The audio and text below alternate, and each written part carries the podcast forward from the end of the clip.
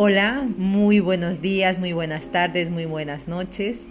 Aquí, continuando con este hermoso proyecto que dejó Matías y yo recordando lo maravilloso que es ir integrando al ser para tener una mejor manera de vivir y espero que esto te ayude y que te siga integrando toda esta información que él muy amablemente la ha dejado.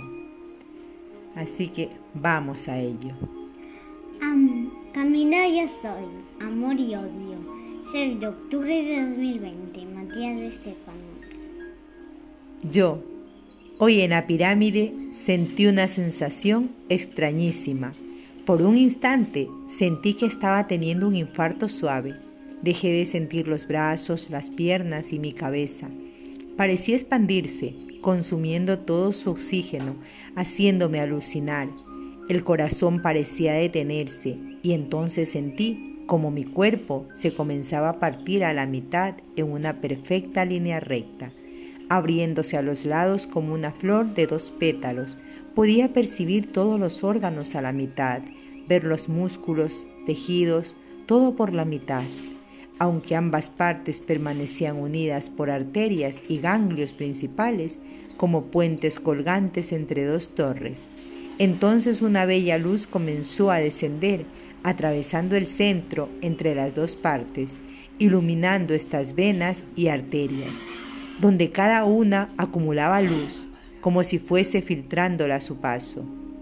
Esa luz se volvió de un dorado sutil y suave, no muy reluciente, sino amable a los ojos, y la misma fue siendo absorbida por las venas y arterias, en tanto la luz se hacía más intensa.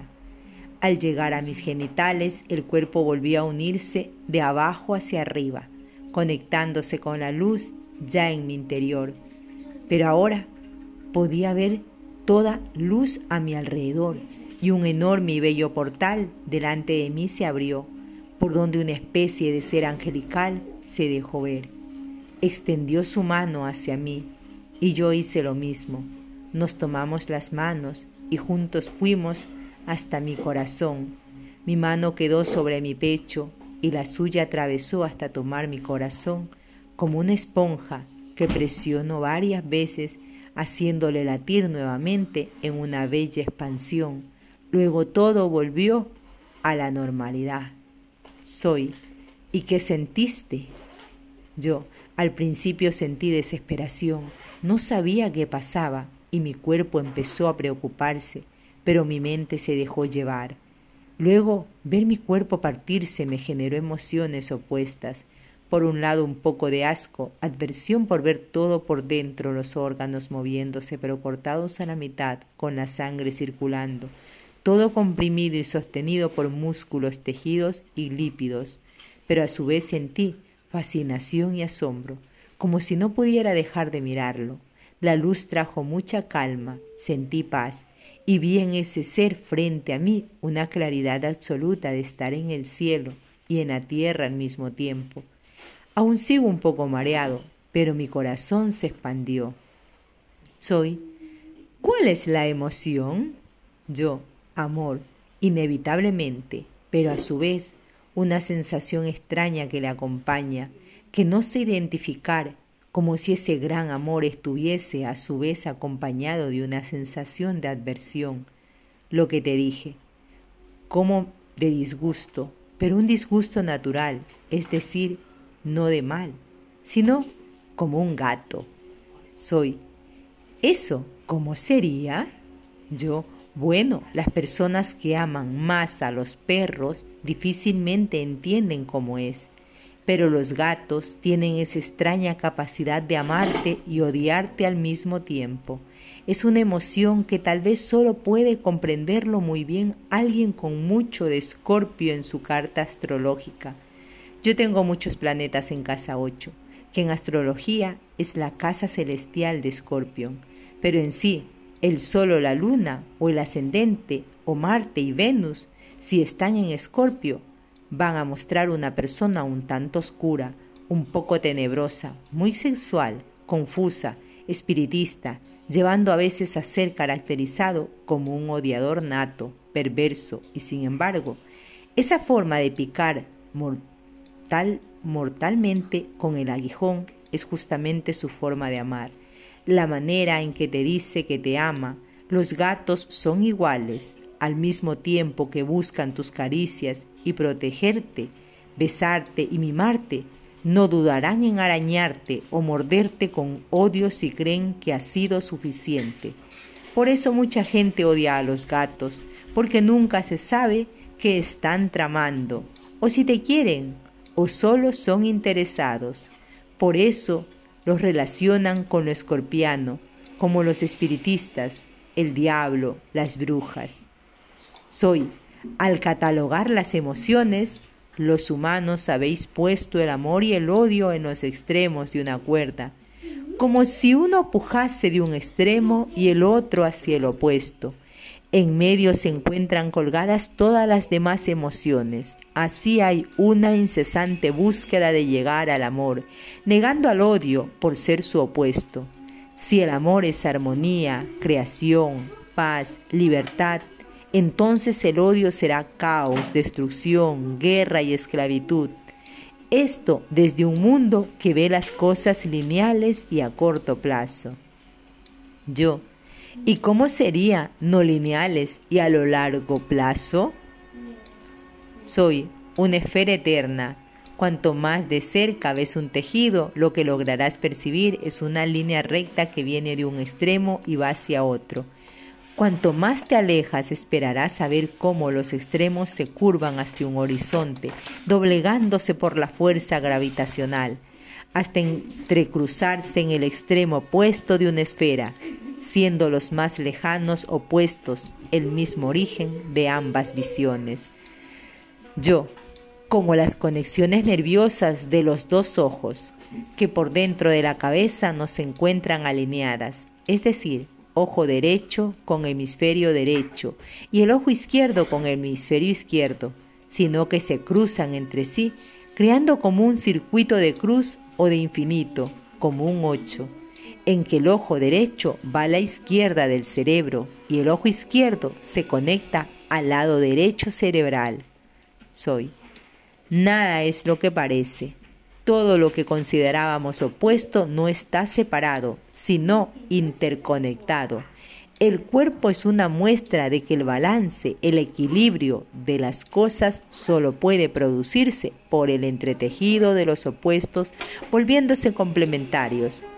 Lo que sentiste hoy, el cuerpo partiéndose a la mitad, te dejo ver que las dos partes son fascinantes, pero sin esas conexiones en el medio no tendrían sentido, pues el lado derecho recibe la información del lado izquierdo y el izquierdo se mueve gracias a los pulsos del lado derecho, lo cual ayuda a comprender que no comprenderíamos la luz sin la oscuridad, no entenderíamos la idea de libertad sin esclavitud, no habría forma de identificar el bien sin el mal, no entenderíamos la idea del amor sin el odio. Yo. Entonces todo es parte de un mismo sistema, pero es como raro pensar que se debe tomar al conflicto, la guerra, lo oscuro como un mal necesario. Soy. No es necesario, es reaccionario. El universo no necesita nada, es simple, lo tiene todo, pero al separarse, las partes se individualizan, evolucionan considerando que están separadas entre sí y buscan obtener la mayor cantidad de energía posible para almacenarla, ahorrarla y así subsistir la mayor cantidad de tiempo posible, sosteniendo la misma forma, aferrándose a las formas finitas. Aferrarse, apegarse a lo finito es lo que genera necesidades Depender de lo finito aprisiona a lo eterno, resumiéndolo al amor condicional, al amor de la dependencia que esclaviza a las almas a mantener vínculos eternos y rígidos, produciendo una suerte de astrosis energética, reuma de fundamentos espirituales, divide, separa, corrompe, genera miedos a los que separa si se pierde. Así, los individuos temerosos comienzan a robarle energía a los otros, produciendo una violación energética que genera desagrado, aversión, odio. Recuerda, amor no es una emoción dentro de la soga, amor es el concepto con el que se conoce a toda la soga, toda esa cuerda que rodea la espera entera, pues amor significa eternidad, sin muerte, algo que vive por siempre, que vibra sin cesar. El odio, pues, será aquello que cesa, que deja de vibrar, que deja de resonar, que irrumpe la continuidad. Odio viene de la palabra indoeuropea ejet, utilizado para mostrar disgusto por algo. La cultura actual convirtió el odio en algo opuesto al amor, cuando en su origen la palabra se refería a cosas como este pan no me gusta, las cosas que saben mal, que sientan mal, cosas de las que debo privarme, que me molestan, cosas a las que les debo poner un límite. El pan no es malo, pero de esta manera que está hecho me disgusta, lo mismo que dice tu gato. Las caricias me encantan, pero la forma en que lo estás haciendo no serían de lo mejor. Yo. Odio en su origen es una forma de poner límites. ¿Entendí bien? Soy exacto el odio es la forma conceptual de la palabra disgusto. Cuando algo te disgusta no significa que esté mal, significa que te disgusta. Odiar se ha convertido en una forma de juicio, de calificar una emoción de ira acumulada contra un ser u objeto concreto. Si la ira es un concepto abstracto de la rabia, el odio es un concepto focalizado de la rabia hacia algo. Rabia significa enfado y enfado proviene de las raíces in y fatus, que significa sin, hecho concreto, es decir, necio, algo que podemos relacionar con el origen de la palabra ira del indoeuropeo eis, que significa moverse con velocidad. Un rápido movimiento necio, sin coherencia, sin sentido, sin comprensión, lleva indudablemente a una sensación de incomodidad, de disgusto, que elimina la zona de confort. Odio, pues, es esa emoción que nos recuerda que no logramos estar en paz con nuestro mundo interior, que no se halle balance, equilibrio en el flujo eterno de la energía. El odio es un indicador de que hemos perdido el flujo eterno y la corriente empezó a ser intermitente. Yo, el odio pues no es lo opuesto al amor, es lo que nos avisa que el amor está teniendo problemas para fluir. Soy, hace dos días empezaste con un problema de fiebre. ¿Por qué? Yo, porque vino un amigo de visita, ya que estaba de paso turístico, y por más que mi ser estaba feliz de tener visitas que me hicieran sentir que vivo algo diferente a mi rutina, el flujo constante de mi energía diaria se disipó y todo lo que circulaba en el eje empezó a ser intermitente y la energía que estaba sosteniendo no pudo ser controlada y se expresó en calor y fiebre. Soy. ¿Y qué emoción te generó? Yo, encontradas, sentí alegría, risa, amor, diversión, compañía y a la vez sentía en mí irresponsabilidad, culpa, odio por no haber tenido en cuenta que podía pasarme eso. Soy, como verás, el dolor, la fiebre, la enfermedad no estaba ahí para hacerte sufrir, estaba ahí para hacerte volver a tu centro, el cual habías perdido por un instante. El odio es la reacción natural del sistema inmunológico del alma que trata de defenderse luchando contra los virus y bacterias invasoras que pueden dañar la integridad del flujo del amor, que es tu eterno latir y circulación interna. Yo comprendo. ¿Y qué hacer cuando el odio se sale de control? Es decir, cuando el sistema inmunológico deja de ser útil y consume al sistema, como en una enfermedad inmunodeficiente, como el famoso SIDA, síndrome de inmunodeficiencia adquirida. Soy. El odio ha llegado al extremo de convertirse en lucha, guerra, atacando a las propias células, destruyendo al propio mundo, tratando de defenderlo, según sus propios intereses y creencias de lo que significa el amor. Acaba por corromper su propio ambiente, destruyéndose a sí mismo. Un sistema enfermo por la lucha lo que menos necesita es un contraataque. Necesita amor, necesita volver a comprender que las cosas están fluyendo. Necesita sentir que hay amor, que el ciclo es eterno y transformador, que hay sitio para todo. Necesita amor incondicional sin límites, sin juicios.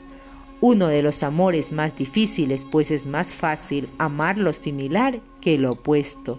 Es más fácil odiar para defenderse que abrirse a morir como un mártir.